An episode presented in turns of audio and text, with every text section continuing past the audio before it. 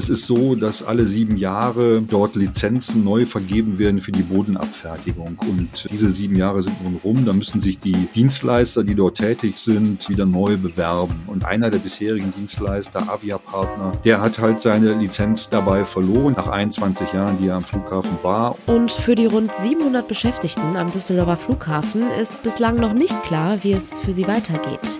Über die Einzelheiten sprechen wir gleich im Podcast. Bonn Aufwacher. News aus Bonn und der Region, NRW und dem Rest der Welt.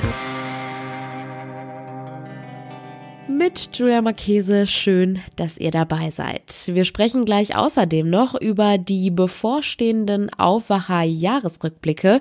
Die könnt ihr nämlich ab dem kommenden Dienstag hören. Und ja, welche Themen euch da so erwarten, das erfahrt ihr gleich. Zuerst starten wir jetzt aber wie immer mit den aktuellen Meldungen aus Bonn und der Region. Die Ausgaben der Stadt Bonn für das eigene Personal werden nach Plänen der Verwaltungsspitze um Oberbürgermeisterin Katja Dörner drastisch steigen. Die sogenannte Stellenplanfortschreibung sieht für die beiden kommenden Jahre 438 zusätzliche Posten vor, die 435,5 Vollzeitstellen entsprechen sollen. Sobald die Stellen alle besetzt sind, entstehen Kosten von rund 30 Millionen Euro im Jahr. Das teilte das Presseamt der Stadt Bonn auf Generalanzeigeranfrage mit. Der Rat muss dem Stellenplan noch zustimmen. Die Stadt Bonn steigert ihre Stellenanzahl seit Jahren kontinuierlich. Allein im Vergleich zu 2018 nehmen die Posten in der Kernverwaltung nach den neuen Plänen von rund 5350 auf mehr als 6080 zu. Um rund 14 Prozent, also innerhalb von vier Jahren. Zur Kernverwaltung der Stadt kommen 190 Stellen im städtischen Theater, 305 in den Seniorenzentren und 487 im städtischen Gebäudemanagement hinzu. Zusammen also noch einmal 982 Posten mehr. Stadtsprecherin Barbara Löcherbach erklärt die Zunahme der Stellen unter anderem damit, dass man auf Krisen wie die Corona-Pandemie und den Ukraine-Krieg reagiert habe und personelle Ressourcen umverteilen musste. Zudem gäbe es neue Aufgaben Aufgaben durch das Bevölkerungswachstum, gesetzliche Vorgaben und spezielle Entscheidungen des Rates. Zwei defekte Laternen in Bonn-Dottendorf und in Geißler sind offenbar erst mehr als vier Wochen nach Meldung der Störung repariert worden. Woran lag das? Die Stadtwerke Bonn begründen Verzögerungen bei der Reparatur von Straßenlaternen mit einem erhöhten Krankenstand und einer Zunahme an Kabelbrüchen durch das kalte Wetter. Ein Anwohner aus Geißler und eine Anwohnerin aus Dottendorf hatten dem Generalanzeiger berichtet, dass defekte Straßenlaternen auch über vier Wochen nach Meldung der Störung noch nicht repariert worden seien. Trotz mehrerer Anrufe bei den Stadtwerken sei die Laterne in der Hinsenkampstraße nach vier Wochen weiter defekt, berichtet eine Dottendorferin Mitte Dezember. Eine defekte Straßenlampe in Geißler auf der Florusstraße war nach Angaben eines Anwohners auch über vier Wochen nach seiner Meldung vom 12. November bei den Stadtwerken noch nicht repariert worden. Nach Angaben der Stadtwerke Bonn seien die beiden Fälle in Dottendorf und in Geißler mittlerweile jedoch behoben. Ein Wohnungsloser ist auf der Siegburger Straße in Köln mit Stichen lebensgefährlich verletzt worden. Der 50 Jahre alte Mann sei mit schwersten Stichverletzungen im Oberkörper zusammengebrochen, nachdem er einen Taxifahrer um Hilfe gebeten habe, teilten Polizei und Staatsanwaltschaft gestern mit. Er kam ins Krankenhaus. Nach ersten Ermittlungen ergaben sich Hinweise, nach denen sich der Mann am späten Mittwochabend mit drei Jugendlichen am Neumarkt gestritten haben soll. Die drei jungen Männer fand die Polizei in einer Jugendeinrichtung Einrichtung und nahm sie mit zur Wache. Eine Mordkommission ermittelt nun, ob der Streit mit den Verletzungen des 50-Jährigen zusammenhängt. Die Polizei bittet mögliche Zeugen, Angaben zu ihren Beobachtungen zu machen. Kommen wir nun zu unserem heutigen Top-Thema. Das Weihnachtswochenende steht vor der Tür und für viele heißt das mit der Familie zusammenkommen und ein bisschen abschalten. So richtig abschalten können einige Mitarbeiterinnen und Mitarbeiter am Flughafen in Düsseldorf aber wahrscheinlich nicht. Nicht nur wegen der Arbeit, die vielleicht ansteht, sondern auch, weil rund 700 Beschäftigte jetzt vor Weihnachten noch um ihre Stelle bangen müssen. Über die Einzelheiten spreche ich jetzt mit NRW Reporter Jörg Isringhaus. Hallo. Hallo. Was genau ist denn gerade am Düsseldorfer Flughafen genau los? Ja, also ähm, eigentlich äh, muss man sagen, äh, nichts Besonderes und doch wieder was Besonderes. Aber es ist so, dass alle sieben Jahre äh, dort Lizenzen neu vergeben werden für die Bodenabfertigung. Und äh, diese sieben Jahre sind nun rum. Da müssen sich die Dienstleister, die dort tätig sind, äh, wieder neu bewerben. Und äh, diese Bewerbung ist halt abgelaufen, da haben sie verschiedene Firmen dran teilgenommen und der bisherige, einer der bisherigen Dienstleister, Avia-Partner, der hat halt seine Lizenz dabei verloren. Die muss er abgeben jetzt äh, zum 31. März des kommenden Jahres nach 21 Jahren, die er am Flughafen war. Und dort sind ungefähr 700 Mitarbeiter beschäftigt ähm, die jetzt so ein bisschen äh, zittern müssen, wie es weitergeht. Okay, es betrifft also die Mitarbeiter der Bodenabfertigung. Wie sieht denn dieser Tätigkeitsbereich eigentlich aus? Ja, das sind Mitarbeiter, die hauptsächlich zuständig sind für die B- und Entladung von Luftfahrzeugen, äh, also für die Gepäckabfertigung im weitesten Sinne. Das sind so Aufgaben, die die größtenteils übernehmen. Auch noch andere dazu. Wie kommt es denn jetzt, dass die Lizenz nach so vielen Jahren jetzt nicht mehr bei dem aktuellen Dienstleister bleibt, beziehungsweise einfach weiter verlängert wird? Ja, wie schon gesagt, also die, äh, die wird ja neu vergeben äh, und äh, dann stellen sich halt verschiedene Bewerber vor in einem Verfahren und darüber dann wird entschieden, wer das beste Angebot am Ende macht. Und da ist die Wahl halt nicht mehr auf Avia-Partner gefallen. Insofern äh, findet jetzt ein Wechsel statt. Es werden äh, zwei neue Unternehmen kommen, denn auch der Flughafen Düsseldorf, der hat sich äh, hat auch schon vor längerer Zeit, also vor Jahren schon entschieden, sich zurückgezogen und dieses Jahr den letzten Schritt vollzogen. Die waren auch beteiligt noch an dieser äh, Bodenabfertigung. Jetzt kommen aber zwei neue Unternehmen dazu, zu dem einen, was ohnehin dort schon bestand, neben Avia-Partner. Hm. Und was passiert denn jetzt mit den rund 700 Beschäftigten? Können die vielleicht sogar von den neuen Firmen übernommen werden? Das ist höchstwahrscheinlich, sagt äh, ein Gewerkschaftsvertreter von Verdi, mit dem ich gesprochen habe. Also die Chancen, dass sie übernommen werden, stehen gut, denn äh, der Markt, das muss man, das muss man sich halt vorstellen und das weiß man ja eigentlich auch, wenn man die Verhältnisse am Flughafen kennt in letzter Zeit. Äh, dort hat es ja immer wieder ein bisschen Probleme gegeben, Engpässe gegeben, gerade zu Hochbetriebszeiten, dann äh, weiß man, dass es das Personal fehlt. Und äh, insofern haben die gute Chancen, übernommen zu werden, denn es sind ja schließlich ausgebildete Fachkräfte. Ob das am Ende zu denselben Bedingungen ist wie bisher, das steht noch nicht fest. Ähm, das äh, muss äh, man dann sehen und wird sicherlich möglicherweise auch äh, in Einzelfällen anders entschieden, aber das kann man jetzt noch nicht sagen. Hm, okay. Du hast es gerade auch schon angesprochen. Es ist ja immer ganz gut was los am Flughafen, vor allem in der Ferienzeit. Und jetzt läuft die Lizenz zum 31. März aus, also kurz vor den Osterferien. Was kann man denn da jetzt erwarten? Rechnet man damit, dass der Wechsel glatt laufen wird? Tja, das kann man eigentlich nur hoffen für die Menschen, die dann in den Osterferien in, in, den Urlaub fliegen wollen. Ähm, natürlich gibt es Befürchtungen, äh, dass äh, da möglicherweise, dass es da möglicherweise wieder zu Engpässen kommt. Ob das dann tatsächlich so ist, äh, weiß man jetzt noch nicht. Wie gesagt, man weiß ja auch nicht ganz genau, ob die Mitarbeiter alle übernommen werden.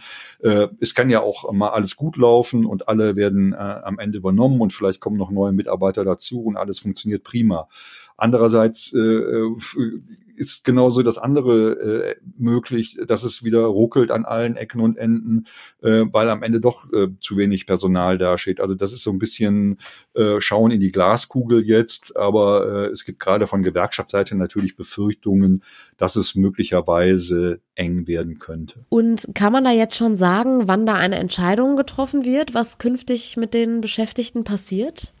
Das wird sich sicherlich äh, relativ kurzfristig entscheiden. Natürlich äh, drängt äh, da der Betriebsrat und auch die Gewerkschaften so drängen darauf, das äh, so bald wie möglich klar zu machen.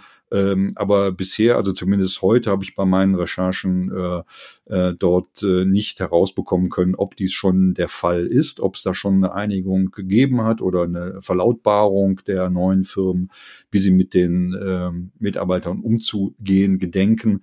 Äh, das mag aber jetzt äh, in den nächsten Tagen oder Wochen dann stattfinden. Wir bleiben natürlich dran und halten euch dazu auf RP Online auf dem Laufenden. Vielen Dank, Jörg Isringhaus. Gerne. Ja, man kann es kaum glauben, das Jahr ist schon fast vorbei. Morgen in einer Woche ist Silvester und wir wollen im Aufwacher zwischen Weihnachten und dem Jahreswechsel auf die spannenden Themen in NRW schauen, denn unsere Jahresrückblicke stehen an. Helene Pawlitzki und Michael Höhing haben mit den RP-Kollegen über die wichtigen Themen gesprochen. Hallo ihr zwei. Hallo. Hi. Ja, es war ja viel los in den vergangenen zwölf Monaten. Was erwartet uns denn nächste Woche? Wir haben das in diesem Jahr thematisch aufgeteilt. Wir sprechen am Dienstag über die landespolitischen Themen, Mittwoch über das, was unsere Reporter in NRW alles erlebt haben. Am Donnerstag geht's in die Wirtschaft und am Freitag schauen wir uns in der Kultur um. Und es ist ja auch wirklich viel passiert, was man jetzt zum Jahresende so gar nicht mehr so auf dem Schirm hatte. Das habe ich so bei der Vorbereitung festgestellt. Die Landtagswahl zum Beispiel, die ist eigentlich für mich irre weit weg. Die war im Mai. ja. ne, die Regierungsbildung danach, die, da sehe ich noch ganz grau, weiß ich nicht mehr so genau, wie diese Koalitionsverhandlungen waren.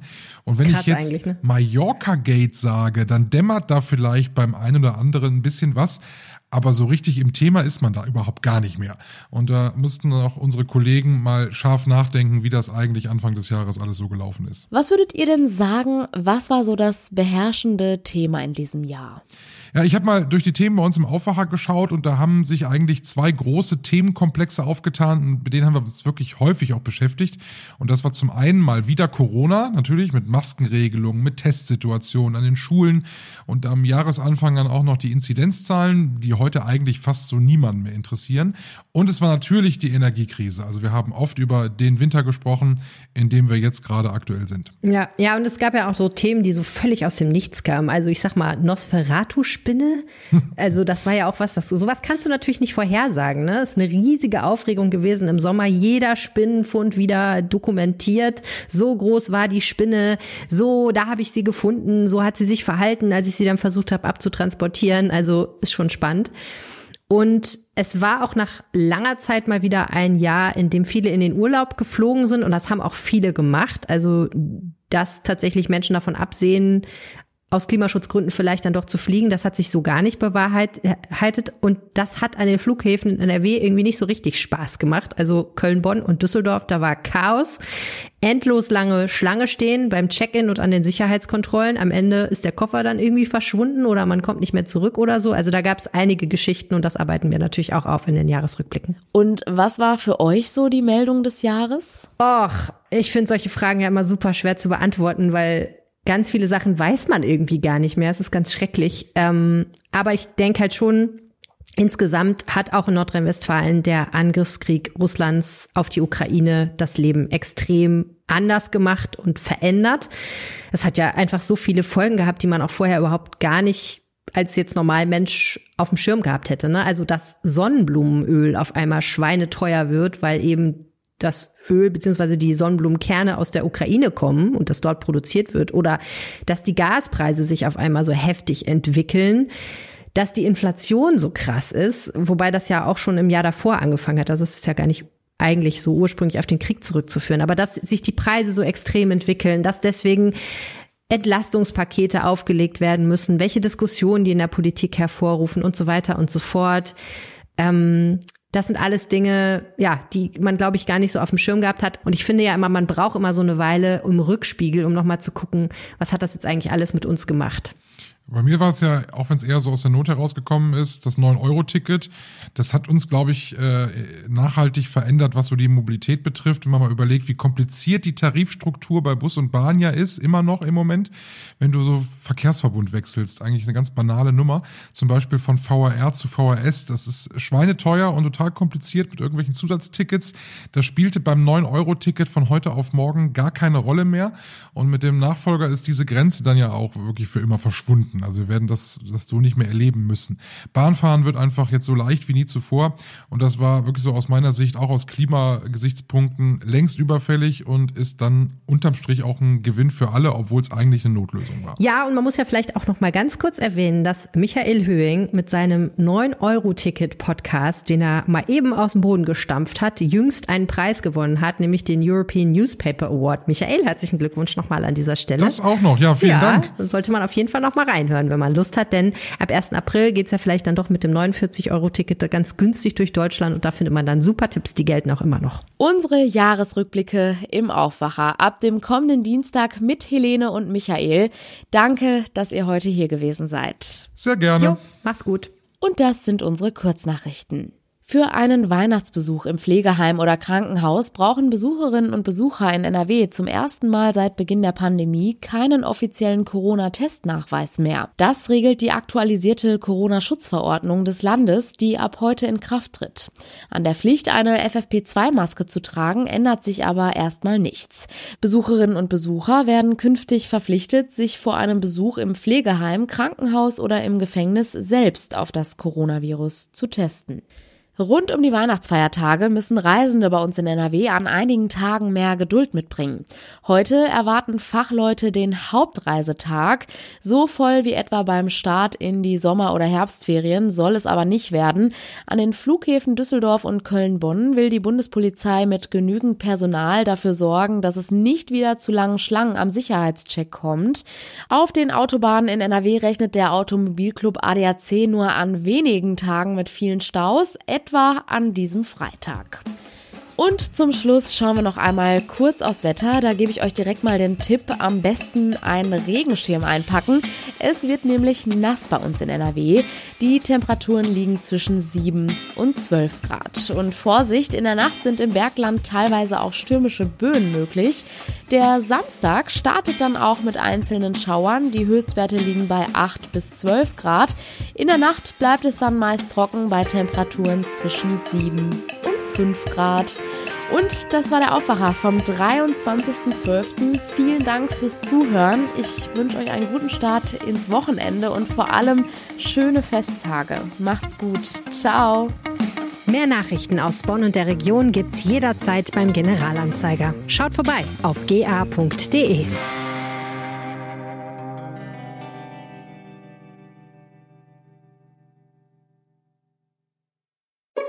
Hallo True Crime Fans. Hier spricht Katharina von True Crime Austria.